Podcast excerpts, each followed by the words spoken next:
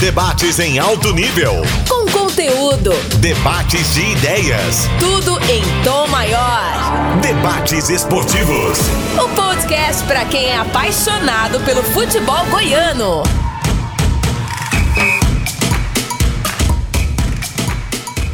É isso aí, estamos de volta com a edição número 8 do podcast Debates Esportivos.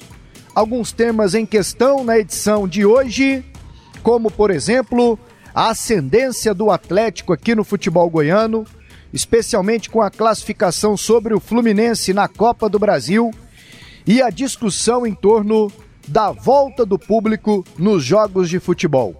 Temos mais um convidado, daqui a pouquinho eu o apresento e comigo aqui no estúdio o Charlie Pereira. Tudo bem, Charlie? Tudo, tudo muito bem, grande Wendel Pasqueto.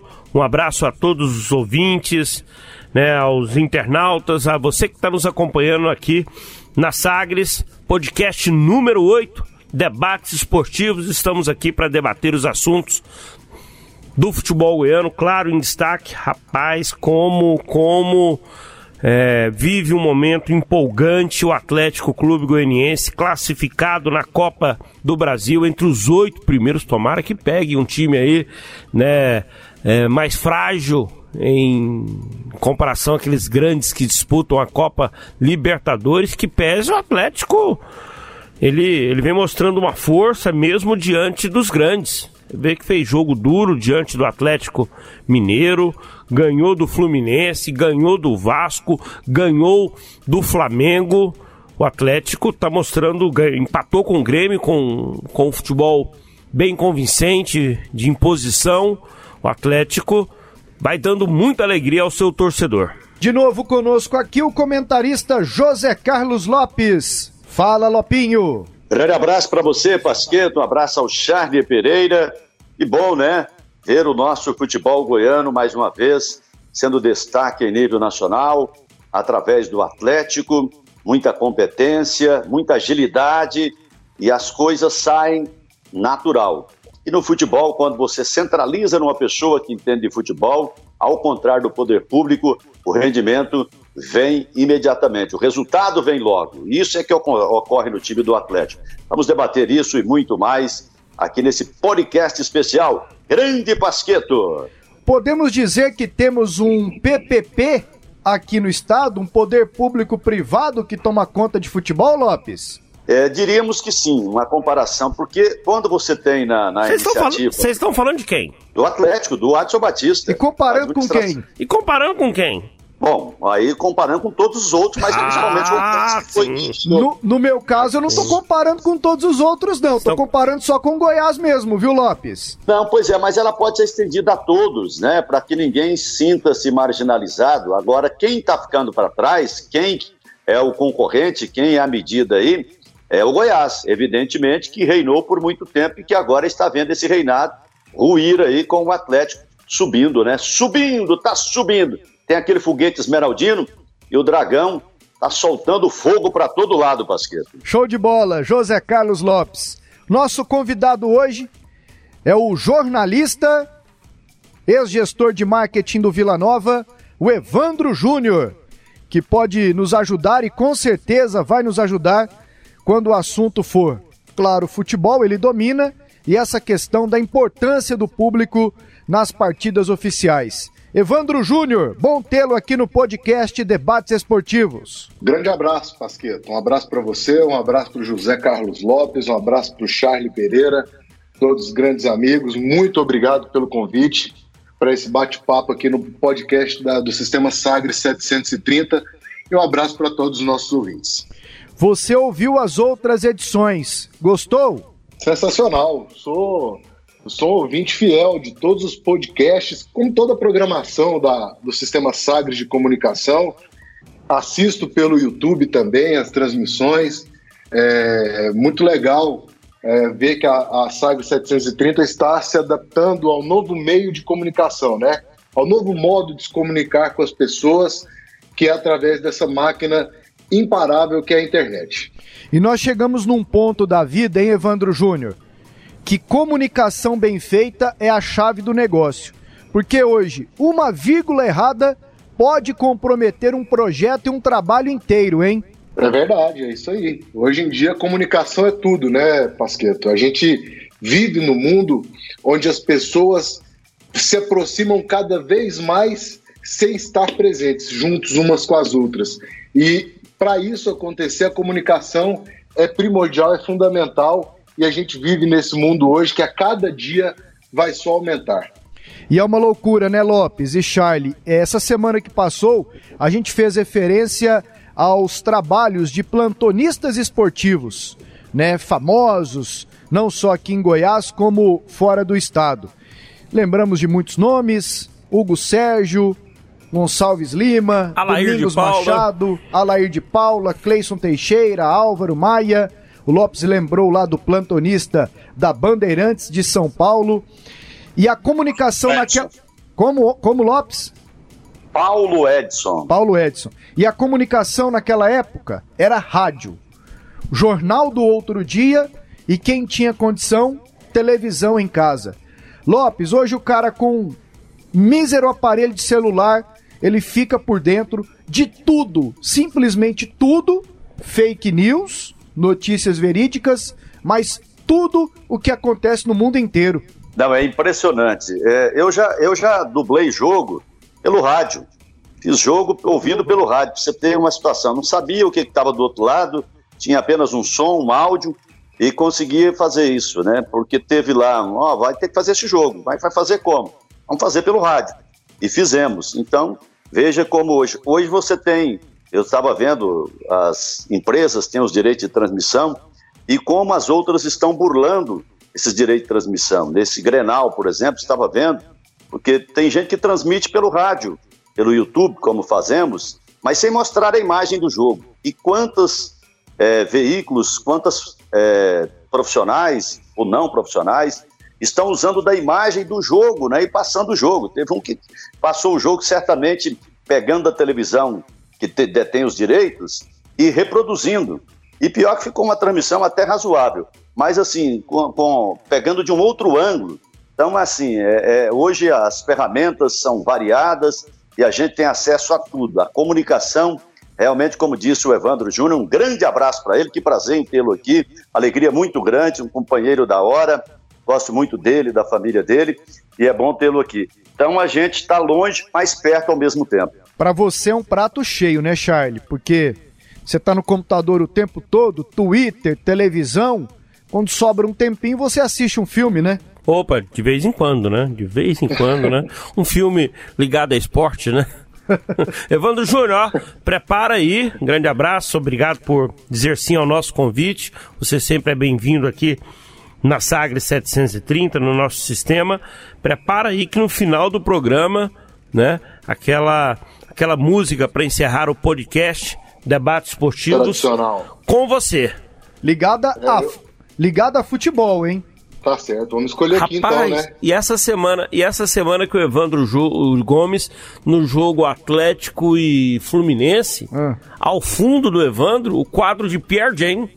E ele não tirou da parede, Não, não? não, nós perguntamos, Porque- Evandro, você gosta do Pierre Jane? Ele falou assim: "Não, por quê?" Porque tem um quadro atrás de você. Não, porque esses dias em outra transmissão ele tirou o quadro da parede. Ele acha que eu não reparei. Aí mandei pro Evandro Júnior. Falei, Evandinho tirou seu quadro do Perdiendo da parede. Aí o Evandro, eu não acredito num, num trem desse, não. Pessoal, vamos lá. Daqui a pouco os temas aqui no podcast Debates Esportivos. Tiro de meta. É hora de colocar a bola em jogo. E a semana foi maravilhosa para o futebol goiano com a classificação do Atlético na Copa do Brasil. Venceu com propriedade o Fluminense por 3 a 1, revertendo um resultado de 1 a 0 e está nas oitavas de final da competição. O futebol do Atlético Charlie Pereira evolui a cada jogo na Copa do Brasil, evolui a cada rodada no Campeonato Brasileiro. E o Dragão é o nosso único representante. São 16 clubes que seguem na Copa do Brasil, né? O Atlético é um deles, né? O Goiás ficou pelo caminho, o, Atle- o Goiás ficou na terceira fase, o Atlético já está na quinta, né? O Vila ficou na segunda fase. O Atlético, ele, ele de maneira competente, uma gestão enxuta, né, um, uma estrutura enxuta. E, e, é inevitável a gente fazer uma comparação com o Goiás, que é o grande rival do Atlético. E eu destaco isso que a grande rivalidade do futebol goiano ela é Vila e Goiás. Eu acho que isso, isso é histórico, né? E só daqui a muito tempo para que isso possa ser mudado. E vai depender muito do que o Vila vai fazer daqui para esse momento aí. Mas no momento, dentro das quatro linhas, a gente fala de Atlético e Goiás. Né? O Vila ficou para trás nesse quesito. E o Atlético hoje Hoje tem um time melhor do que o Goiás. Hoje o Atlético tem um trabalho melhor do que o Goiás e está colhendo isso. O Atlético sabe muito bem que mais importante do que chegar às quartas de final da Copa do Brasil é não cair na Série A por conta do orçamento que ele vai ter para a próxima temporada, o que vai dar ele ainda mais condições de seguir crescendo. Mas se está na Copa do Brasil, se está na chuva, vai se molhando aí. O Atlético está entre os 16 clubes, parabéns. Né, a diretoria do Atlético, na figura do presidente Adson Batista. Parabéns também ao Sebastião Santana, que está paralelamente a esse sucesso no futebol, tocando a obra lá no estádio Antônio Senhora, que vai ficar bonito em outubro, certamente será inaugurado. Parabéns ao Wagner Mancini, sabe? Balançou no cargo, o Adson deixou de ser aquele Adson que às vezes toma decisões precipitadas e libera técnicos. Mas não deixou de cutucar, hein? Não, não, mas deixou de demitir. E segurou o Mancini e está colhendo os frutos. O Mancini faz um grande trabalho. Gente, o Atlético trouxe esse Janderson que está jogando um bolão. Lá atrás trouxe Edson e Marlon Freitas, que seguem arrebentando. Trouxe o Éder, que se firmou lá no sistema defensivo. Tá chegando o Zé Roberto, que daqui a pouco encaixa, porque agora o jogador chega, ele se encaixar no time fica mais fácil. É muito mais fácil imaginar o Zé Roberto chegando e, e, e, encaixando rapidamente no Atlético do que chegar um jogador, por exemplo, pro Goiás e ele conseguir se encaixar. Porque o Goiás precisa mais do que um jogador, ele precisa de vários jogadores para melhorar a sua campanha no Campeonato Brasileiro. Agora o time do Atlético está ajeitadinho, está bonitinho, né? É um time com muitas peças é, do ano passado, mas com muitas peças novas que deram liga, né? O, a, o acerto do Atlético é muito grande nas contratações. Olha, o Charlie falou de 16 times classificados e é bom repassar a lista, além do Atlético Ceará, América Mineiro, Botafogo e Juventude. Passaram agora, junto com o Atlético. E aí se juntam a esses times o Bragantino, Fortaleza, o Cuiabá, Atlético Paranaense, Flamengo, Internacional, Corinthians, Palmeiras, Santos, Grêmio e São Paulo. Evandro, quando a gente cita a evolução atleticana, e eu queria estender a discussão para fora do campo também, passa muito pela ideia de como as coisas devem funcionar. Né? As pessoas citam muito o Adson Batista e as poucas pessoas que estão ali com ele. Acho que todo mundo tem essa opinião, que a ideia é a ideal. Mas passa também por ausência de pressão para que lá eles trabalhem de forma mais tranquila? E eu te pergunto isso porque você conviveu anos e anos no Vila e lá a pressão é muito grande. Olha, Pasqueto, é, é óbvio que a pressão ela influencia sim. É claro que quando você tem todo mundo remando no mesmo sentido, as coisas tendem a fluir muito bem. É claro também que quando você tem o, o, a situação do Atlético, ela é um pouco atípica. Porque primeiro a gente tem que lembrar que o sucesso do Atlético começou, o que o Atlético está colhendo hoje, não começou no ano passado, não começou em 2018, começou lá em 2005, 2006, não é isso? Quando você, inclusive, era repórter setorista no Atlético e vivia lá no Antônio Ascioli com tudo jogado nas traças. É um processo que vem já há 15 anos sendo feito. Você tem o Adson Batista, que é para quem deram, vamos dizer assim, a chave do clube para que ele tomasse conta e fizesse todas as diretrizes possíveis para que o clube voltasse ao caminho das vitórias. e o Watson teve autonomia de trabalho. Isso é muito importante. Então, quando você tem todo mundo remando a favor, é óbvio que as coisas fluem de maneira mais acertada. É óbvio também que se o Adson Batista não fosse competente, não fosse bom de serviço como é, isso não estaria acontecendo. O Atlético acertou ao dar autonomia a um grande profissional, que hoje é o seu presidente Adson Batista.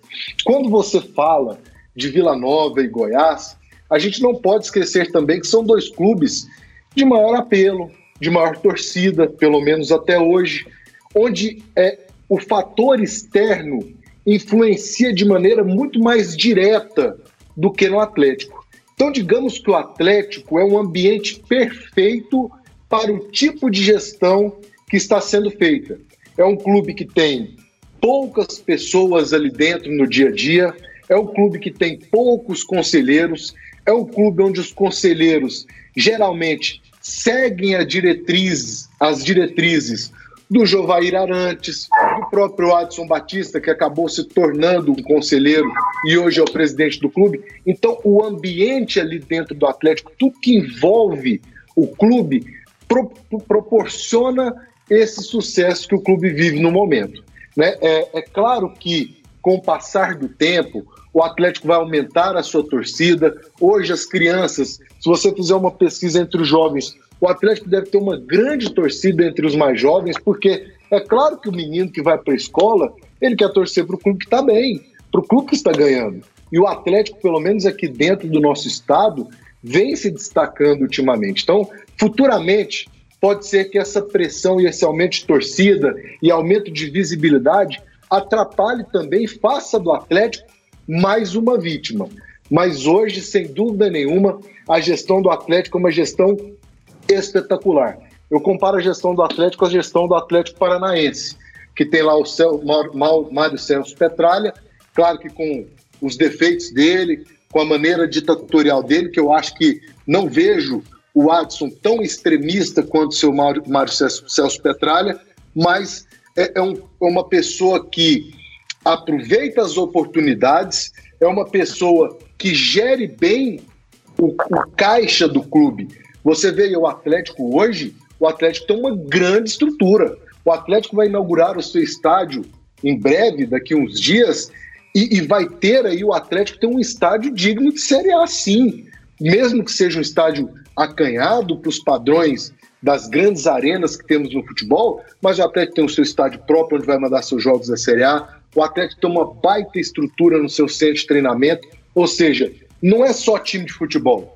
O Atlético está se engrandecendo fora das quatro linhas, como o Goiás já se engrandeceu e como o Vila Nova hoje está se engrandecendo. Vejo aí o Vila Nova fazendo seu trabalho na, na, na, na parte do, do, de estrutura do CT. O Vila também começa a dar esse passo e o torcedor tem que saber que os frutos serão colhidos não é amanhã, é daqui a 10 anos, daqui a 5 anos. Então, assim, o Atlético hoje tem tudo aquilo que precisa para se tornar um grande clube, para se tornar um clube é, definitivamente estabilizado na elite do futebol brasileiro. Lopes, as pessoas falam muito em legado, né? Ah, deixou um legado aqui, não deixou um legado quando poderia deixar. E se hoje o Adson sair do Atlético, ninguém vai poder criticá-lo, né, Lopes? Assim, ele tem defeitos. Eu ainda acho que ele que ele tem que provar ser um dirigente de Série A. Essa é uma questão polêmica também, que daqui a pouco a gente pode até discutir em outro podcast. Porque quando ele subiu, ele voltou. Subiu, voltou. Subiu, voltou. Um dirigente que se Ficou fixa... três anos seguidos na Série A, Pasqueira. Pois é, mas depois caiu. Aí volta de novo. Eu falo assim, aquele trabalho bem consistente mesmo de tornar o Atlético um clube de Série A, como foi o Goiás por muito tempo, entendeu? Que agora que o Goiás está no efeito ioiô, Goiás foi muito tempo Série A, tá vendo? É um tema bom para uma grande discussão em um outro podcast. Mas o legado que ele vai deixar é inevitável, né, Lopes? Não admitir, não admitir é errar, não é?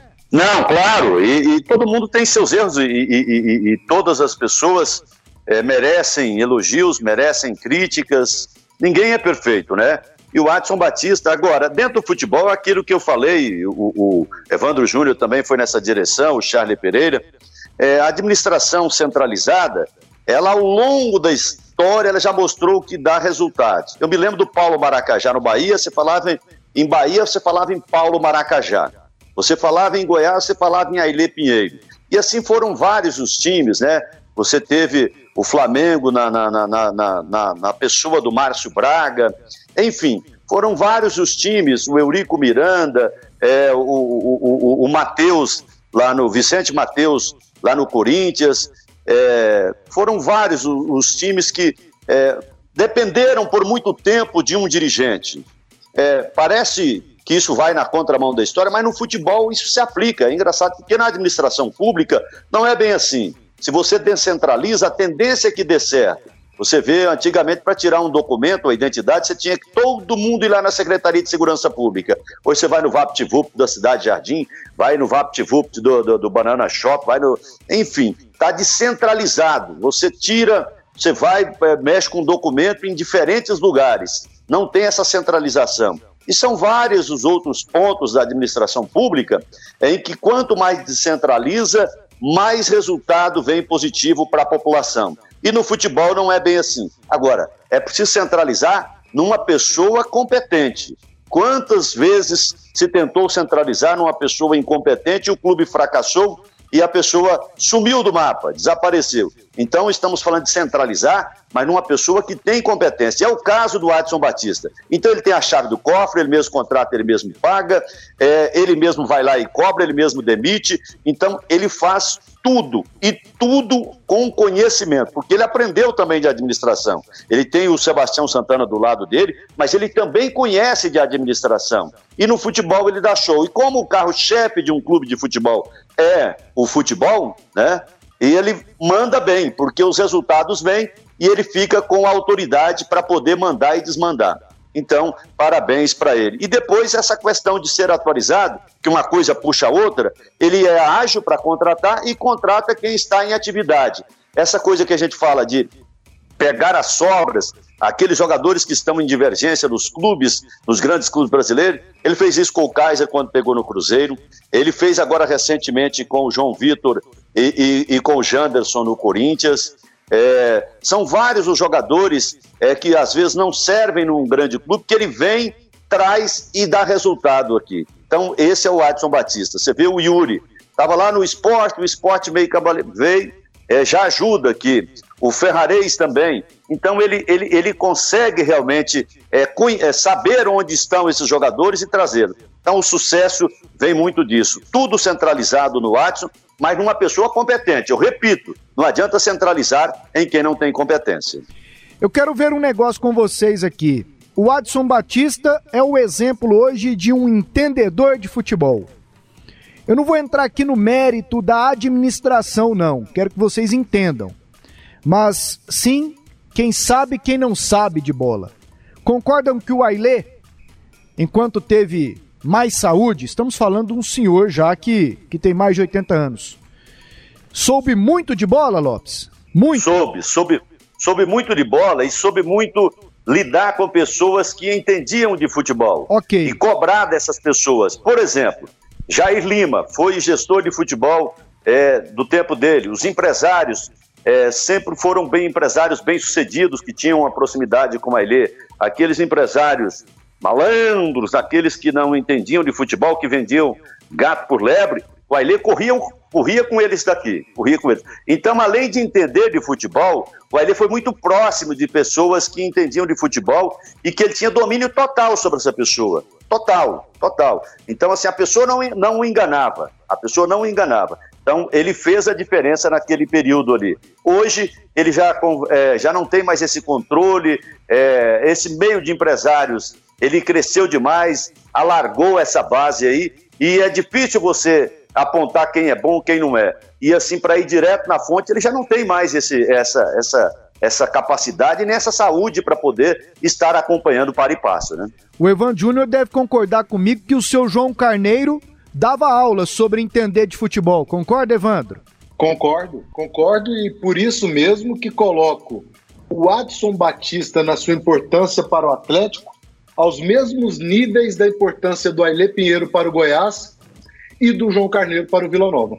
Charlie, o Raimundo Queiroz, para entender de futebol, sabia como poucos. Sim, sim, sim. É? Mas tanto ele como o João Carneiro, como o, o Ailê, nesse aspecto, contratar jogador, vivenciar o dia a dia do futebol, né? Atravessaram esse período, atravessaram essa situação em momentos diferentes. Sim, não, eu hoje, tô querendo... Hoje talvez não tivessem né, o, o mesmo sucesso, sucesso, não estou falando o Ailê administrando o Goiás, não estou falando isso, estou falando no futebol é, eu tô querendo chegar a um ponto que é o seguinte: ali dentro de campo, a gente teve dois personagens aqui que sabiam muito de futebol. Um ainda sabe, que é o professor Paulo Gonçalves, que dispensa comentários. As campanhas boas do Goiás em Série A, Paulo Gonçalves, na maioria delas. O Paulinho lá no Vila Nova ganhou campeonatos, revelou gente pro lado do vento. Hoje aqui, hoje e pelos próximos anos, Charlie, você imagina que teremos pessoas que entendam, que possam fazer o trabalho, e aí eu estou falando de várias gerações aqui, como hoje o Adson Batista faz no Atlético, como o Ailê fez, o João Carneiro fez, o Raimundo fez. Você vislumbra essa possibilidade, Charles, de ter gente que dê conta de fazer esse serviço aqui que o Adson faz e que esses outros aqui fizeram? Quando você pega o Adson como exemplo, você levanta o patamar lá em cima, né? A gente olha assim pro, pro Goiás, olha pro, pro, pro Vila, a gente não enxerga ninguém próximo nesse momento.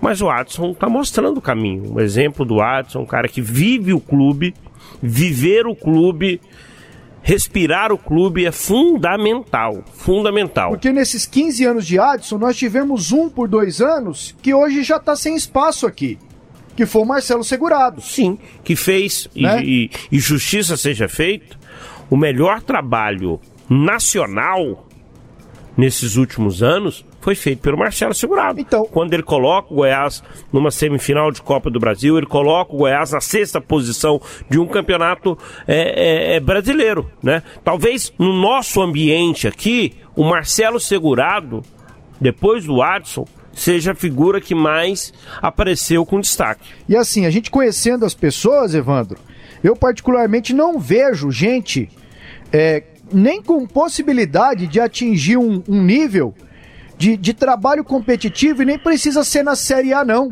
Pode ser em séries menores hoje aqui no futebol goiano. É, aí a gente passa por uma coisa que o Charles falou que é fundamental, é você respirar o clube. Às vezes a gente até tenha dentro dos clubes essa pessoa que possa destacar.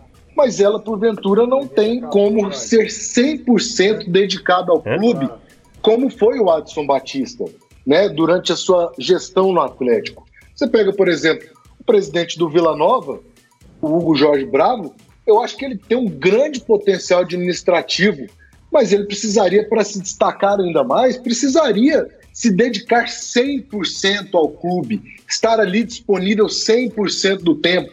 Talvez o Marcelo Almeida pudesse ser o melhor gestor caso se dedicasse 100% ao clube. Então, talvez aí mais um motivo para a gente acreditar no sucesso do Atlético, o que, que é? O Adson sempre foi um cara do futebol. O Adson foi um ex-jogador, que depois teve lá sua gestão no clube lá de Umas, e aí veio para o Atlético, né? Então isso também facilita as coisas. Você tem o Marcelo Segurado, que foi citado aí, que hoje ele já é um executivo de futebol, que foi teve seu trabalho lá no Ceará, já foi cogitado em outros clubes. Você tem o Raimundo Queiroz, que também se tornou um executivo de futebol, tendo trabalhado em clubes fora daqui. Então eu acho que para a gente, talvez a gente até tenha Pasqueto dentro de Vila Nova, Goiânia, Goiás, nos nossos clubes aqui de maneira geral, essa pessoa que possa fazer esse trabalho, esse bom trabalho, que tenha esse entendimento geral da visão do futebol. Mas talvez ela seja, seja cerceada né, na sua capacidade por ter que dividir o seu tempo com outras atividades. Lopes, você consegue lembrar de alguém aí para chegar no nível bacana? Não, eu acho que esses nomes aí foram é, bem lembrados, né? E a gente está tratando assim, porque desse sucesso do Atlético, a gente está é, fechando muito assim o cerco é, em torno do Adson Batista, né, que é um trabalho diferenciado. E, e, e uma do, além do conhecimento, esse tempo, porque é, a gente não pode perder de vista que é o conhecimento. O Adson Batista, ele já conhecia muito de futebol. E no futebol a gente pensa, todo mundo sabe, todo mundo conhece. Mas para você chegar em detalhes, em minúcias, é um, é um aprendizado assim, diário. A cada dia você aprende. E o Adson Batista mostrou isso é, como citou o Evandro Júnior, lá desde o trabalho do Grêmio Mense, né, que ele vem aprendendo, que ele vem aperfeiçoando. E aí ele chega para o Atlético e chega com essa situação de ser é, o homem do gestor do futebol, mas em torno de pessoas, né? Foi assim no, no período Valdivino, foi com outros presidentes, até se tornar o presidente e senhor de tudo. Mas todo, em todo esse período, houve dedicação exclusiva. Por exemplo, pelo que eu sei, o Arley no Goiás também ele tem dedicação exclusiva. Mas como lá a administração é descentralizada, né? Ela é, ela, ela, ela é de um colegiado. É, o, o, o, o Arley parece que não consegue fazer essa mesma coisa. Ele não tem essa autonomia para fazer isso. Mas me parece que também o Arley tem dedicação exclusiva. Veja que nós estamos falando da mesma situação, de um tempo exclusivo que tem o Atos, faz a diferença. E o Arley tem também esse tempo exclusivo e não faz a diferença. Talvez esteja também na diferença do conhecimento e no poder de decisão, que esse é fundamental no futebol. É, aí, se você me permite, Pasqueto, só acrescentar o que o Lopes falou, é, gira muito a questão do Arley, gira muito em relação à autonomia. Né? É, como é que a gente vai mensurar a capacidade do Arley se a gente não sabe se a decisão foi tomada por ele ou não. Se o Goiás contrata um jogador, a gente não sabe se foi o Arley que trouxe. Se dispensa um treinador, a gente não sabe se foi o Arley que fez. Então, eu acho que é, é, é para a gente conseguir ver a, a competência, né, aferir a competência do gestor, ele precisa ter autonomia. A partir do momento que a, a decisão é compartilhada, você também compartilha as responsabilidades, os fracassos e o sucesso, e aí a gente não tem como mensurar a competência ou não. Parada obrigatória. Vamos ouvir e debater o que disse o boleiro, o professor, o Cartola. Solta a entrevista. Agora um outro tema aqui no podcast Debates Esportivos na Sagres 730. A volta do público nos jogos de futebol aqui no Brasil. Para recapitular, a CBF editou um protocolo de volta do público, encaminhou ao Ministério da Saúde, que aprovou esse protocolo, com no máximo 30% da capacidade de cada estádio liberada para os jogos de futebol. No entanto, não são todos os locais que liberam o futebol neste momento com o público. O Rio de Janeiro, a cidade do Rio de Janeiro, está liberada, mas aqui em Goiânia existe um impasse. Em Belo Horizonte, nada feito. Em Porto Alegre, do mesmo jeito. A situação está longe de ser resolvida. E nós aqui ouvimos os presidentes de Goiás, Atlético e Vila Nova.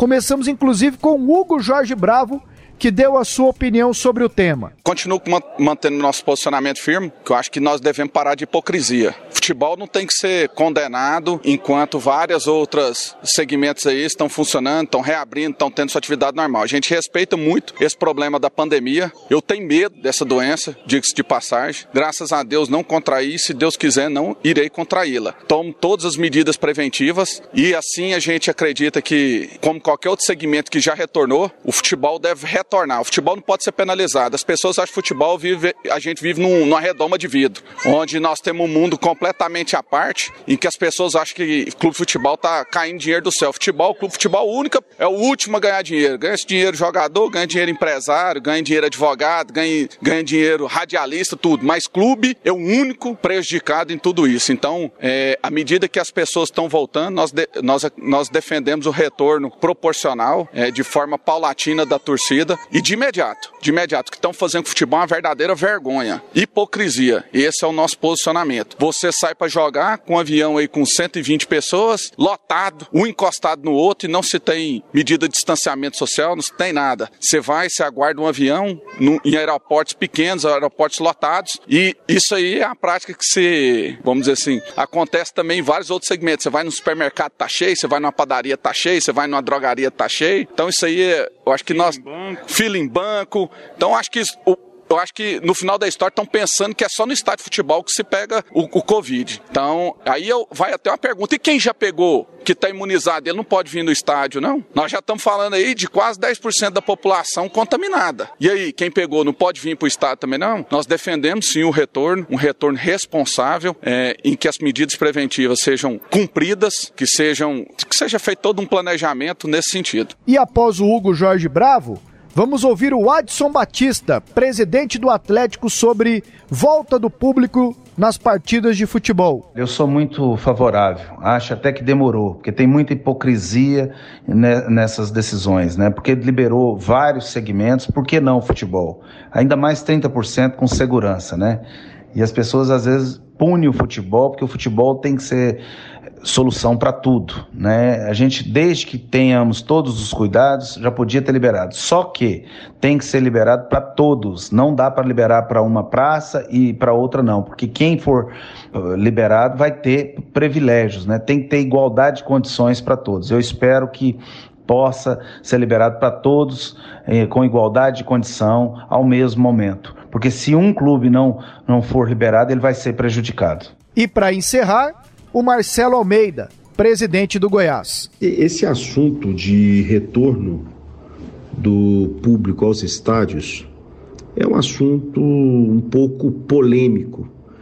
Mas assim, já respondendo a pergunta se eu sou favorável ou não. Sim, sou favorável. Eu acho que essa, essa volta do público para o estádio é, já é um assunto que, no meu entendimento, ele já deve ser, esse assunto deve ser bastante discutido. Obviamente, quem vai encabeçar isso são as autoridades governamentais eh, relacionadas à saúde. Mas a gente observa que já vem existindo uma retomada de uma série de atividades no Brasil inteiro, seja em academia, cinema, teatro, bares e restaurantes etc. Então eu acho que já está na hora de se discutir a volta do público aos estádios. Quando eu disse polêmico, é simplesmente pelo fato de que eu tenho certeza absoluta em dizer que vão existir estádios que no momento, no momento atual serão contra. É, obviamente que cada estado vive um problema diferente da pandemia do que o outro. E vão existir estádios que já vão liberar. Então, uns liberam, outros não liberam. Aí, no meu entendimento, é o grande problema, porque se, a partir do momento que você tem um jogo com um público num determinado estado, numa determinada cidade, e numa outra cidade, num outro estado, você não tem público, no meu entendimento vai existir uma, um, um, um desequilíbrio esportivo. Eu vou lá em São Paulo, eu tenho público no estádio. Volto para Goiânia, de repente eu não tenho público no estádio. Óbvio que vai existir uma diferenciação, um, desequilíbrio esportivo, e é isso que tem que ser levado em consideração. Então eu acho que é um assunto polêmico, eu acho que tem que existir uma harmonia entre os clubes, ou volta todo mundo, ou não volta ninguém.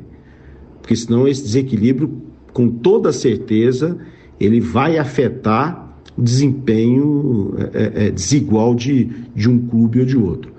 Então, eu acho que é um assunto importante. Respondendo à pergunta, eu particularmente sou favorável, sim, porém, eu acho que tem que ter uma série de critérios para serem discutidos, porque senão vai ter vantagem para um time A e uma desvantagem para o time B. Então, acho que a CBF ela tem que entrar nesse, nessa discussão e é, quando eu digo entrar, porque ela tem que, que, que, parametrizar, né? Vai ter que ter alguém que vai parametrizar.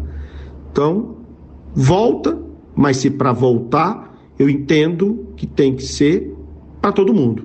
Ou então, para ninguém. Bom, vocês acompanharam. Os presidentes aqui de Goiás, Vila Nova e Atlético são a favor da volta. E na última quinta-feira à tarde, aconteceu uma reunião por videoconferência de dirigentes de clubes de Série A, de federações, com a CBF, para que o assunto fosse discutido. E pelo jeito não evoluíram nada, né, Charlie? Rapaz, terminou foi em bate-boca. Você tá brincando. Bate-boca, baixaria. O tema não avançou, o tema tá travado e segue, digamos, sem uma data para para ser novamente discutido. Todos os presidentes, todos os clubes de Série A foram convidados. O Atlético foi representado pelo Adson Batista, o Goiás representado pelo Arlen Menezes, é, as federações, né? E aí o presidente da federação, André Pita, Federação Goiana, teve presente. O Rogério Caboclo, presidente da CBF, mas a, a, a reunião partiu, Evandro Lopes e, e Pasqueto, para uma situação de que a Federação Carioca entende que a volta do público já tem que ser imediata. O Flamengo já tem que jogar com o público, o Vasco, o Botafogo, o Fluminense. Se Goiânia não, não resolveu ainda, se Porto Alegre não resolveu ainda, se Fortaleza não resolveu ainda, se São Paulo não, não, não vai ter público, problema desses outros clubes e desses municípios. O Rio de Janeiro já tem que ter jogo. E aí o Rogério Caboclo, presidente da CBF, se indispôs aí com o presidente da Federação Carioca de Futebol. O nome dele é Rodrigo... Da Carioca? É. É o Rubens Lopes. Rubens Lopes. Rubens, Rubens Lopes. Lopes. Exatamente. Rapaz, Pasqueto, ele terminou dizendo, sabe o quê? Quando a reunião terminou, no ápice da discussão, da baixaria. O quê? Ele falou assim: Ô presidente Caboclo, o senhor não tomou o gardenal do senhor, não? Esse foi o termo utilizado. Eu estou retratando um termo utilizado pelo presidente de uma federação estadual com o presidente da CBF. E aí eu vejo uma reunião terminando assim e fico me perguntando se eles não dão conta de conduzir um aspecto de respeito, uma, uma, uma reunião que vai tratar de um assunto super importante que tem reflexo nacional, que tem reflexo na vida das pessoas, porque para mim não é seguro ainda voltar com o público. Se eles não conseguem se respeitar numa reunião dessa, será que eles estão preparados para tocarem um, um, projeto, um protocolo de volta ao público, do público aos estádios? Estamos longe de resolver o problema, hein, Lopes? Muito longe, Pasqueto, muito longe de resolver ainda. É, a gente tem que eu, por exemplo, eu acho que muita coisa não deveria ter sido liberada. A gente viu no, no pico da pandemia os ônibus lotados, os terminais de ônibus. Ah, mas são é, serviço de primeira necessidade. Mas e daí? A vida é tem primeira, maior primeira necessidade, maior prioridade do que a vida? Não tem. Então, assim, isso foi em relação a feiras que também é, em seguida foram liberadas, aos supermercados que poderiam ter um público menor se você escolhesse um, um representante por família para ir ao supermercado a cada 10 dias, com controle como houve na Itália, né? Com controle como houve na Itália, você tinha que tirar a sua licença e aí tinha o um controle é, por internet, né? Então a cada uma semana, 10 dias, você tinha lá, tirava a sua licença para ir ao supermercado. Então acho que não deveria ter liberado, inclusive é, nesses segmentos aí que são prioritários para a vida humana. Acho que deveria ter ser, é, assim, uma restrição maior do que foi. E, e, e vejo que, agora, o, o, liberou tanto, liberou bares, é, enfim, tem vários segmentos já liberados, né, com o acesso do público. E aí o futebol, que, que você tem um ambiente mais aberto, que a tendência é que a transmissão seja menor nesse tipo, você tem o encontro na saída e na entrada, mas se restringe basicamente a isso. Então eu fui favorável a um experimento no futebol é, com essa capacidade reduzida de 30%, por conta disso. Acho que não deveria liberar para ninguém, mas se liberou para vários segmentos, por que não também liberar o futebol? É assim que eu penso. Eu vi na, na Supercopa da Europa a decisão Bayern de Munique e, e, e Sevilha, em Budapeste, é, tinha um tanto bom de gente lá. Agora, o que infelizmente aí eu cito, aproveito esse, esse jogo de Budapeste, do Bayern contra o Sevilha, para dizer que eu vi muita aglomeração. Então não foi aquela coisa de que é, ficou um grupinho aqui, não. Eu vi muita gente aglomerada. Então é um negócio difícil. Você libera, mas não tem esse controle. Eu acho que é, muita coisa deveria esperar, inclusive o futebol. Mas já que liberou para muita gente, pode liberar também o futebol. É assim que eu penso. Evandro Júnior, eu tenho um entendimento de que o dirigente, quando ele trata esse assunto de volta do público, ele trata como dirigente dirigente, sabia? Ele deixa de lado a figura de, de um possível é, portador no futuro do vírus da Covid-19. Pensa co completamente pensando é. nas finanças Ele do clube. Ele pensa só com a cabeça do dirigente, com a cabeça das finanças, para que as contas fechem. E a gente sabe que, embora bilheteria não seja a principal fonte de renda, mas é uma renda considerável para times que têm dificuldade, inclusive, de conseguir patrocínio, né? É, Pasqueta, é verdade. A gente tem que saber é, é, diferenciar as coisas. O dirigente do clube, ele pensa da mesma maneira que pensa o dono da loja da Rua 44, da mesma maneira que pensa o dono do bar, ou da mesma maneira que pensa é, é, é, o dono de uma academia, e ele não está errado por isso. Né? Ele gere um clube de futebol, um clube que tem as suas contas para pagar, um clube que precisa ter receita. E aí, Pasqueto, você citou a questão da bilheteria. A bilheteria ela não é a maior responsável pela arrecadação dos clubes. Não, ela não é a maior responsável. Se você pegar aí os grandes, os grandes clubes, elas giram em torno ali de 10% do faturamento anual da equipe. Ano passado, o Flamengo faturou 59 milhões de reais com bilheteria. Seis clubes no Brasil faturaram mais do que 30 milhões de reais. Dependendo do momento em que o clube está, se é um bom momento, isso aí pode ir a 10, 15, até 20% em clubes menores, que não tem tantas fontes de receitas como tem o Flamengo. Então você pega um clube da Série B, por exemplo, que não tem o valor de patrocínio que o Flamengo tem, que não tem o valor de televisão que o Flamengo tem. A bilheteria se torna uma grande responsável pela receita, podendo chegar a 20, 25% da receita do clube. Vou mais além. No Brasil, nós temos a cultura do sócio torcedor, que é de que eu sou sócio torcedor para ir ao estádio assistir o jogo do meu time gratuitamente, entre aspas, né? Porque ele está pagando o sócio. Aqui não se tem a cultura da Europa, o cara é sócio por amar o clube. E não interessa se vai ao jogo ou não. Tanto que muitos clubes na Europa têm mais sócios do que a, a capacidade do próprio estádio. Aqui no Brasil é diferente. O cara é sócio, em sua grande maioria, para poder ter acesso ao estádio. Quando você tira o acesso do estádio, você também faz com que o seu sócio torcedor perca a receita. E aí, mais uma porcentagem da receita do clube vai por água abaixo. Vou mais além, Pasqueto.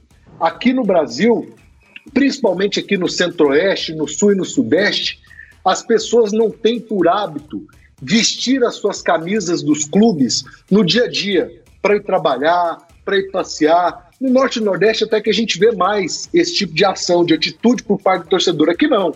A camisa do clube, ela é para ir ao estádio, olhe lá.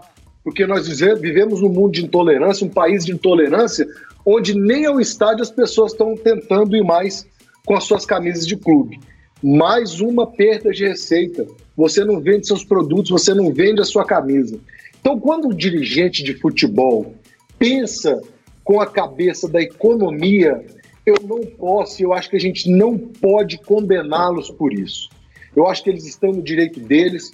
Como disse o Lopes, você é, vive num país, a gente vive num país, na verdade, que está deriva. A gente não sabe o que é certo, a gente não sabe o que é errado né?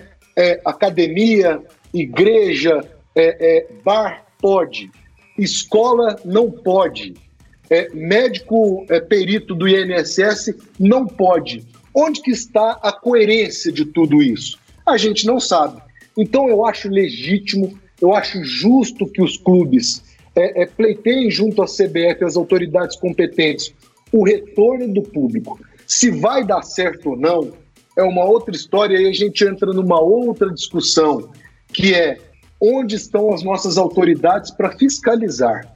Né? Porque se você hoje tem aglomeração em bar, aglomeração em, em, em ônibus, como disse o Lopes aí, é porque as nossas autoridades não conseguem tomar as providências necessárias para que isso não aconteça. E também tem um problema cultural do nosso povo, que nós temos também dar o braço torcer e dizer que o povo brasileiro é um povo que, em grande parte, desrespeita aquilo que lhe é imposto. Então, assim, é, eu acho que essa questão de público nos estádios, os clubes estão cobertos de razão. O que aconteceu ontem na CBF mostra a bagunça que a gente vive. Gente, é tão simples. Primeira coisa, o que, a CBF tem que fazer como entidade máxima do futebol? Primeiro ponto, isonomia. Se não houver público em todos os estádios do Brasil, não há para ninguém. Ponto. Segunda coisa, posto isso, não tem que falar com os clubes, vai falar com os, com os governadores, com os prefeitos. Senhores, todos estão de acordo com a liberação do público no estádio?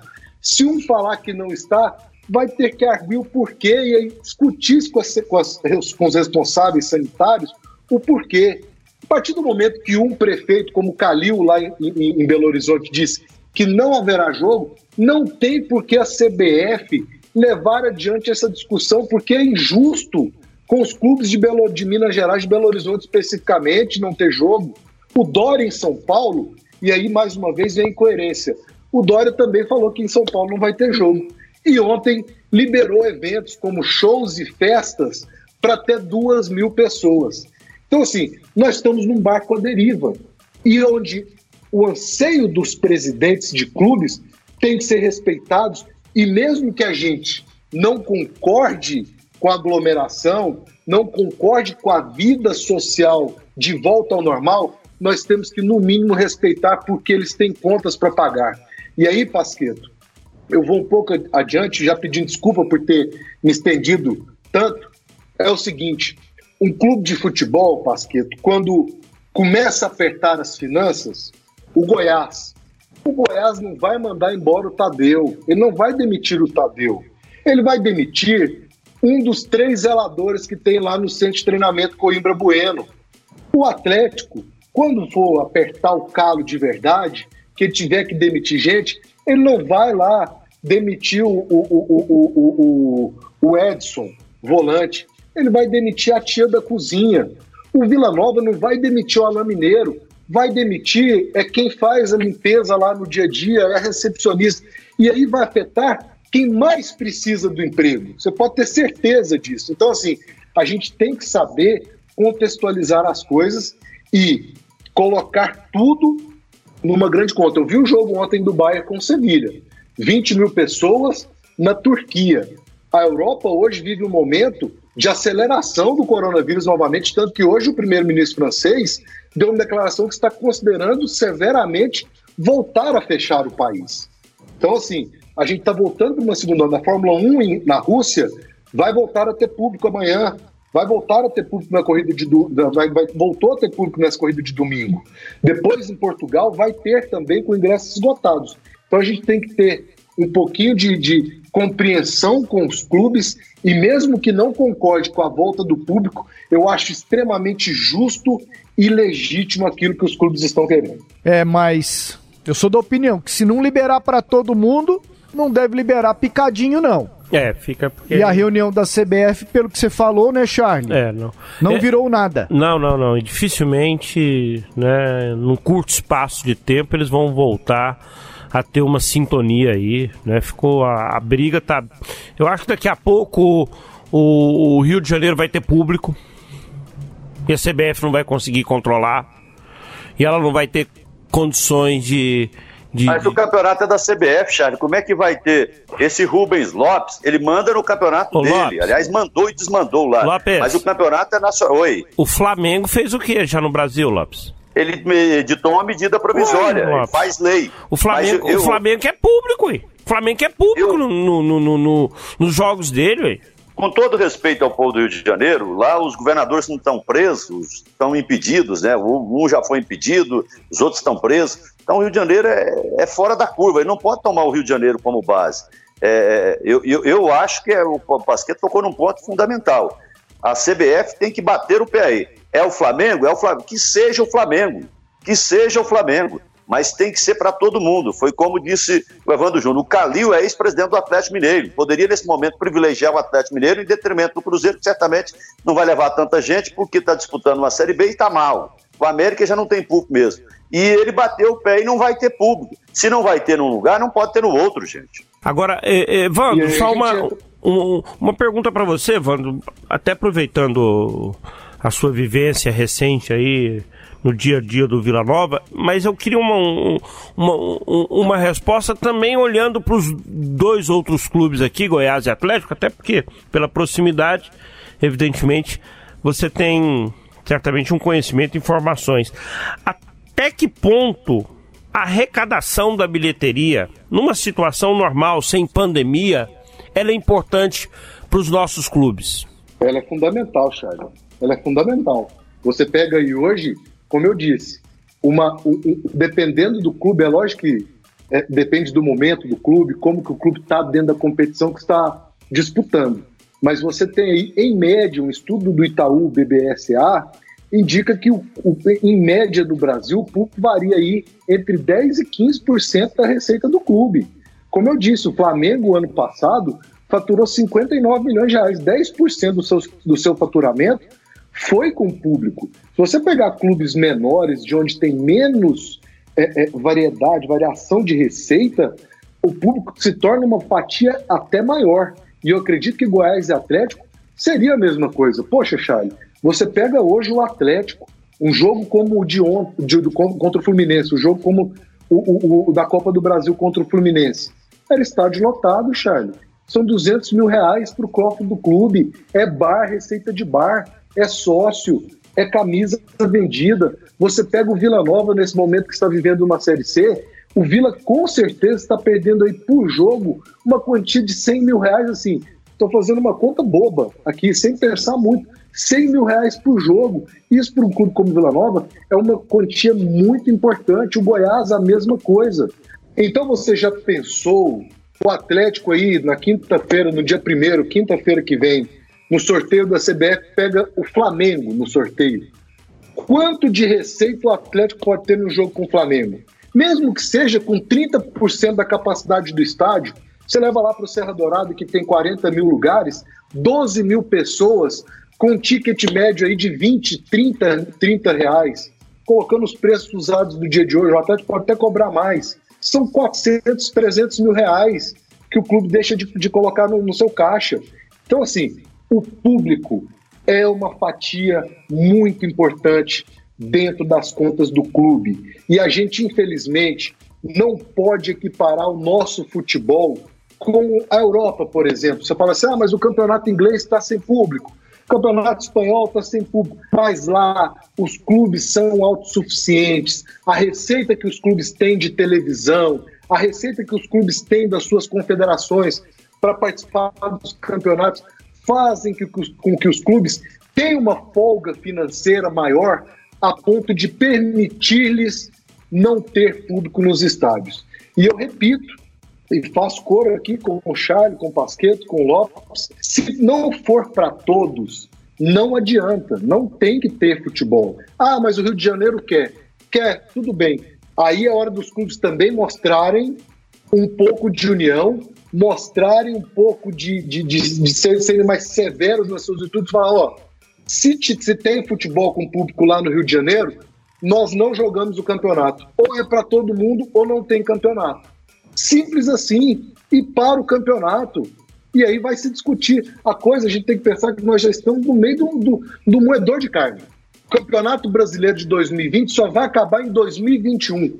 Tem como ter uma coisa mais absurda do que isso. Ano que vem nós teremos dois campeonatos brasileiros, né? O pessoal que reclama que o Palmeiras ganhou dois mundiais em um ano, nós vamos poder ter dois campeões brasileiros ano que vem. Então, assim, é, é, é, é, eu acho que se não houver união dos clubes e todo mundo convergir no mesmo pensamento, não existe nem a discussão. Por isso que eu falei anteriormente. Ou os clubes, ou a CBF, trata com os, com os governantes primeiro, para depois levar para os clubes ou nós não teremos público nos estádios. Você cometeu um grave erro aí agora. Você falou que o Palmeiras conquistou dois mundiais no ano só. Ele nunca conquistou um na vida inteira. Ele conquistou dois brasileiros no ano só. Na, na verdade, são, são dois brasileiros, né? Esquece esse trem. Esquece esse trem. o Palmeiras é considerado campeão brasileiro duas vezes no mesmo ano, não é isso? É isso aí. Tiveram dois campeonatos, ele ganhou dois. Pronto. Ô, Chay. Ano, ah. que vem vai, ano que vem vai ter a mesma coisa. Pois é. O Charlie tem opinião aqui e o sentimento de que o Flamengo vai peitar, os times lá no Rio de Janeiro peitarão e jogarão com torcida é. com a CBF querendo ou não. O Flamengo é forte. Forte nos bastidores, forte no, no em, em, muitos aspectos e a medida provisória que ele que ele decidiu aí e, e pôs para funcionar é uma prova disso. Agora, Lopes, Evandro, Pasqueto, quem vet, vetou e continua vetando o público nos estádios não foi a CBF.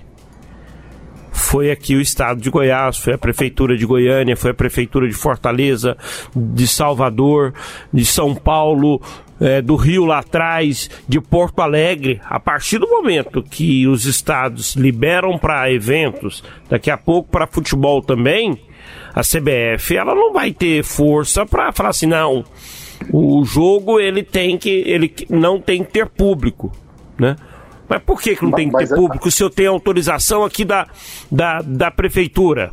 É, mas aí, Charles, aí assim, é o que eu estava falando em relação à, à perda de tempo né, das pessoas a CBF não tinha que discutir isso com os clubes. É claro que os clubes vão querer a volta do público ao estádio. Né? E mesmo que tenha algum clube que não queira, digamos que, vou dar um exemplo aqui, o, o, o Grêmio não queira, a CBF ela tem que se reunir com, as, com os governantes, com as autoridades. Pessoal, todos os estados aqui do Brasil, mais o Distrito Federal, pode ter jogo? Pode. Clubes, está liberado o público no estádio da seguinte, da seguinte forma 30% da capacidade, com aferição de temperatura na porta, álcool em gel de cá a cada 10 metros, papapá, não interessa como. As pessoas fazem o cronograma que deve ser seguido. Se o clube entender que não quer ter público, é um direito dele, mas está liberado. Agora, o que, que adianta você ter esse desgaste com os clubes, com as federações e ser barrado em quem decide verdadeiramente que é o governo? É perder tempo não adianta nada. Então, assim, o CBF tem que se reunir com as autoridades, com o governo federal, com os governos municipais ou estaduais, e aí, uma vez decidido, ó, todo mundo decidiu que pode estar liberado o estádio. Se o clube não quiser ter público, aí é um direito dele. Mas perde-se muito tempo com esse tipo de discussão com os clubes. Não precisava é disso, um desgaste à toa. É verdade. O que o Edson, o que o, o Evandro Júnior, grande Evandro Júnior, falou tem todo sentido, porque são nove estados envolvidos, onze cidades na Série A do Campeonato Brasileiro. É bom dizer que a, a Confederação Brasileira de Futebol, a CBF, está tratando primeiro de Série A, né, gente? Ela não está tratando da volta para o futebol brasileiro. Claro que isso cria um efeito cascata, um efeito dominó. Vai depois atingindo tudo. Mas nesse primeiro momento, é em relação à Série A, que são nove estados, onze cidades. Ela tinha que reunir com esses nove governadores, ou somente com esses 11 prefeitos, porque, na verdade, pelo aquele decreto, é, os prefeitos têm autonomia, o governador pode querer ou não, mas quem manda é o prefeito. É, o prefeito é que tem autonomia, que tem a chave para decidir se pode liberar ou não. Então, acho que deveria fazer a reunião com essas autoridades, tendo a liberação. De, por exemplo, teve um veto. Ah, Belo Horizonte, o Calil lá, que a gente pensou que fosse futebol, não é não, envolveu com a política, entusiasmou, não permite. Então, acabou, morreu a discussão. Não adianta Porto Alegre, Fortaleza, Goiânia liberarem se o, o Belo Horizonte não vai liberar. Então acho que realmente a, a, CBF, nesse ponto aí, ela errou. E aí o Calil dá um exemplo de desapego, né?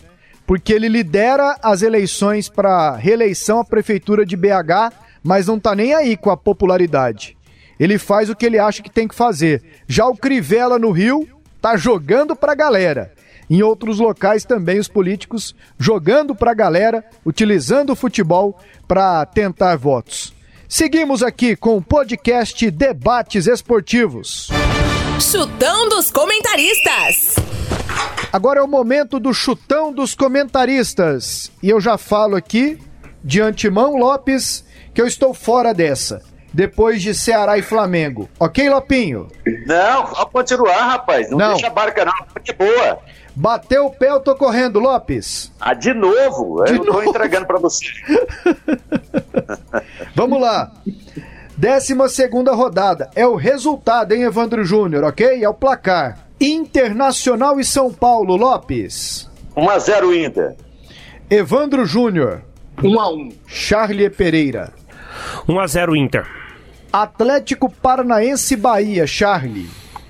1x1. Lopes. 2x1 Atlético Paranaense. Evandro Júnior. 2 a 0 Atlético Paranaense. Atlético Mineiro e Grêmio, Evandro Júnior. Nossa. 2 a 0 Galo. Charlie Pereira. 2x1 pro Galo. José Carlos Lopes. 2x0 Galo. Vasco e Bragantino, Charlie. Goleada do Vasco 1x0. Timão, a pontaria de Gol do medo. Cano. Lopes. 2x1 Vasco. E aí, Evandro Júnior? Eu posso estar sepultando as minhas participações do podcast. Ó, aqui na então, então, então 730, evita. Né? Ah, Então, pensa. 1 a 0 Bragantino. Maurício Barbieri. Palmeiras e Flamengo. Ai, 2x0, é. O Palmeiras. 2x0 Palmeiras. eu tô. Nossa, que medo. Lopes. 3x0 Palmeiras. Ah, não, gente, faz um trem desse, não. Evandro Júnior. Eu sei do sofrimento. 1 a 0 pro Palmeiras. Ó, goleada. Time não chuta em gol. Santos e, For... Santos e Fortaleza, Lopes. 2x1 Santos. Charlie Pereira. 2x0 pro Peixe. Evandro Júnior. 0 a 0 Uma briga em casa. Atlético e Botafogo. Charlie Pereira. 1x0 pro Atlético, campeão carioca. Evandro Júnior. 3 a 0 pro Atlético. Menino. Lopes. 2x0 Atlético. Ceará e Goiás. Charlie. 1x0 pro Ceará. Evandro Júnior. 2 a 0 Ceará. Lopes. 1x0 Goiás. É chute. Não vou nem perguntar a opinião, é chute. A análise dele no programa ele, ele faz diferente. Fluminense e Curitiba. Lopes. Curitiba 1x0. Lá no Rio, hein? Charlie. 1x0 Flusão. Evandro Júnior. Esse jogo 1 a 1 e o Odair Helman cai. Ó. Esse foi o chutão dos comentaristas. Vamos entrar no túnel do tempo. Clube de Goiânia K do Brasil. Rádio 730. Sistema Sagres. Aqui tem história. E neste domingo, às 6h15, no Estádio Olímpico, nós temos Atlético e Botafogo. Campeonato Brasileiro Série A. É a 12 rodada. Você ouviu agora há pouco os palpites aqui dos comentaristas no nosso quadro Chutão.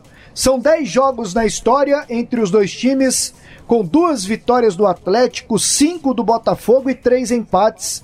Nove gols marcados pelo Dragão e 18 gols marcados pelo Botafogo, hein, Charlie? Pois é, o Botafogo leva vantagem no retrospecto aí. E o último confronto entre as duas equipes, 2017, quando o Atlético disputou a Série A do Campeonato Brasileiro. O Atlético comandado pelo João Paulo Sanches. Atlético 1, Botafogo 1. Esse jogo foi num domingo, num domingo, domingo à noite. E olha aqui o, o Atlético: Kleber, André Castro, Gilvan, que tá até hoje aí, né? Roger Machado e Bruno Pacheco, Paulinho, Igor e Luiz Fernando, que foi pro Botafogo, hoje já tá no Grêmio, Diego Rosa, Jorginho e. e Walter. Walter. Diego Rosa. Walter. Meu Deus do céu. Calma. O Adson, o Adson também já deu uma na, na ferradura, hein? Diego Rosa não dá, cara. Não dá. E o Botafogo tinha o Jefferson no gol, tinha o Fernandes que jogou aqui no próprio Atlético, Vinícius Tanque, né? Que jogou também por aqui. Passou aqui, né? morou em Goiânia, Passou. né, Charles? Luiz Ricardo, lateral, ex-Vila. E outro jogo também domingo às 6h15, Ceará e Goiás. São 21 jogos na história, 10 vitórias do Goiás, 4 vitórias do Ceará, 7 empates. O Goiás marcou 33 gols e sofreu 20. No ano passado, o Goiás ganhou lá. Ganhou. O 1 a Goiás, 0. o Goiás se dá muito bem no estádio Castelão. O Goiás tem mais vitórias no Castelão do que o Ceará nesse confronto. E eu me lembro no ano passado, o Thiago Galhardo, hoje artilheiro do Brasileirão, Sim. errou um pênalti. E deu Verdão por lá. Deu Verdão 1x0. Eu escolhi aqui um jogo de 79, Ceará 0, Goiás 2 no Castelão. Lopes que vai lembrar talvez aí de alguns nomes, né? Lopes tava, era criancinha lá em Mineiros, tinha uma visão de que a imprensa aqui na capital, né, Lopes? Era o imprensa... Né? Imparcial. Não, não, não vou dizer imparcial, que... que era dividida, né, Lopes? Você tinha essa impressão lá em Mineiros, né? Tratava bem todos os torcedores, não importava de qual time, né? Aí você veio lá de Mineiros, né, para se consolidar aqui na cidade e o seu primeiro contato com a imprensa, como é que foi? Pois é, eu fiz uma visita à Rádio Brasil Central, conhecendo Serra Dourada, aquela coisa linda e tal, e escutava Brasil Central lá em Mineiros. Aí falei que era da Rádio Dourado, lá de Mineiros, estava começando a carreira e tal, que estava passando ali para conhecer e que eu via sempre a Brasil Central lá. Ô, oh, que bom, papapá e tal. Aí no final, qual que é seu time? Aí eu falei meu time, eles falaram assim: ah, a porta é aquela ali, ó. Pode sair. Serventia da casa. Aile Pinheiro, um dia para André Isaac. Vocês, essa imprensa vermelha aqui em Goiânia, o André. Não, o senhor tá cometendo uma injustiça. Tem um ou dois que são Goiás, o resto é Vila Nova. e eu separei esse jogo aqui, Ceará 0, Goiás 2. Foi a primeira vitória do Goiás lá no Castelão. E o Goiás, Alequi Lopes, comandado pelo técnico Jailton Santos, tinha a Mauri no gol, depois entrou o Barbiroto, Chiquito, Argeu, Marcelo e Nonoca, Matinha, Adalberto Sabãozinho e Pastoril. Marco Antônio, depois entrou Lucinho, Eber e Ramon. O Goiás venceu por 2 a 0, né? Esse jogo realizado lá no estádio Castelão. Eber e Ramon no ataque, hein? Heber Ramon Matinha fez um gol, volante Matinha, grande Matinha, e o outro gol foi do Darcy contra, a favor do Goiás. Eu estive num lá 3 a 0 para o Goiás, foi em 99, foi naquela reta final de 99, será? Eu, eu me lembro que o Goiás ganhou lá por 3 a 0 veio aqui, perdeu o jogo por 4 a 3 incrível um 4 a 3 do Ceará aqui, e depois teve um terceiro jogo, aí é o que eu não lembro por que, que teve esse terceiro jogo aqui em Goiânia. O Goiás ganhou por 2 a 0 O, o Goiás ganhou por 2 a 0 O Lopes está lembrando aqui, 99, 2 a 0 Goiás do professor Hélio dos Anjos, que tinha aquele timaço, né? Arley, Criciúma, Fábio, Elvis e Nenê, Marabá. Aí jogou Fernando Nunes, Dil, Fernandão, Araújo, né? técnico do Ceará era o uruguaio Sérgio Ramírez que treinou aqui o Vila Nova também. E tinha também aqui no, no time do Ceará, em 99, o Maradona, ex-Nápoles, jogou no Boca Júnior, na seleção mentira, argentina também. Mentira, Mas mentira. tinha o Maradona, tinha o Maradona no Ceará mesmo. Pessoal, vamos nessa? Lopes, valeu, um abração mais uma vez. Grande abraço para você, Pasqueto, para o nosso Charles Pereira, o incansável, e para o grande Evandro Júnior. Que alegria tê-lo aqui menino que eu considero muito, tenho um apreço muito grande por ele, pela família. Deus o abençoe. Foi um prazer em tê-lo aqui, Evandro Júnior. Tchau, Charlie. Abraço, Pasqueto, abraço, Lopes, um abraço, Evandro Júnior. Obrigado pelo sim ao convite aqui pro podcast número 8, Debates Esportivos. Né? Acrescentou bastante, conhece muito de futebol, viveu futebol desde, desde os primeiros dias né, de vida, né? Por conta da relação com, com o pai aí, o Evandro Gomes. Eu e o Evandro Júnior, Pasquete, já puxamos fio no Serra Dourada para Levi de Assis, J. Risada, né? Essa, Rupert Nix, essa geração mais experiente da reportagem. Né? Já, era eu, Evandro Júnior e o Fabrício, né? Era o Fabrício, filho do Clomar Vieira. Isso, exatamente. Éramos os três lá. A gente usava uma camisa branca, branca e verde, Calbras, lembra? Calbras, Calbras, exatamente. Depois da Nacional Tintas, a gente usou também uma camisa que ela era dupla face. De um lado ela era azul com Nacional Tintas escrito de amarelo. Você virava ela, a camisa era amarela com Nacional Tintas escrito de azul. Boas uma lembranças. Uma época que o, que o estado de Serra Dourada serviu uma comida maravilhosa. Opa! Nós, né? Era melhor do que o jogo. Era exatamente. Essa época, Exatamente. Essa época, infelizmente, eu não peguei. Evandro Júnior, foi muito bom tê-lo aqui. Foi ótimo bate-papo. E como é tradição aqui no podcast Debates Esportivos, você encerra e peça uma música que te lembre futebol. Pasqueto, eu que agradeço ao Sistema Sagres de Comunicação 730 pelo convite. Muito bom bater esse papo aí com vocês, que grandes profissionais, além de grandes profissionais, são grandes amigos né, sem exceção. É, muito legal, espero que, que tenha sido bom para vocês, tanto quanto foi bom para mim. E espero voltar em outras oportunidades. Sempre que precisar, estou aí à inteira disposição de vocês. A música que eu vou escolher é uma música do Wilson Simonal, Aqui é o País do Futebol. Música que é do Milton Nascimento, foi feita aí na década de 70, né, quando a seleção conquistou o tricampeonato no México. Um sambinha legal que fala muito bem da importância do futebol na vida do brasileiro. Né, tem uma parte da música que ele fala que dentro do estádio a gente esquece a dor, a gente esquece as raivas, a gente esquece tudo. Então, a minha dica aí, aqui é o país do futebol com Wilson Simonal. grande abraço para todos aí e até uma próxima oportunidade, se Deus quiser. Fica ligado que a letra desse samba é o maior barato. Que sarro, fotografa. Brasil está vazio na tarde de domingo, né? Olha o sambão aqui, é o país do futebol, pois é. Brasil vazio na tarde de domingo, né? Olha o sambão aqui, é o país do futebol. No fundo deste país, ao longo das avenidas, campos de terra e grama, Brasil só é futebol. 90 minutos de emoção e alegria. Esqueça a casa e o trabalho, a vida fica lá fora e tudo fica lá fora. Inferno fica lá fora. As dores ficam lá fora.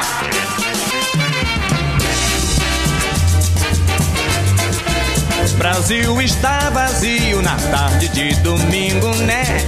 Olha o sambão aqui, é o país do futebol. Brasil está vazio na tarde de domingo, né? É. Olha o sambão aqui, é o país do futebol. Fundo deste país, ao longo das avenidas, campos de terra e grama, Brasil só é futebol. 90 minutos de emoção e alegria. Esqueça a casa e o trabalho, a vida fica lá fora e tudo fica lá fora. Inferno fica lá fora. E as dores ficam lá fora.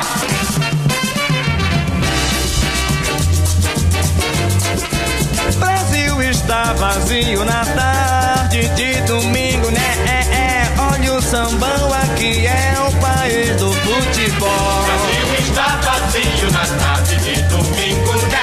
É. Olha o sambão aqui, é o país do futebol. Olha o sambão aqui, é o está vazio na tarde de domingo, né?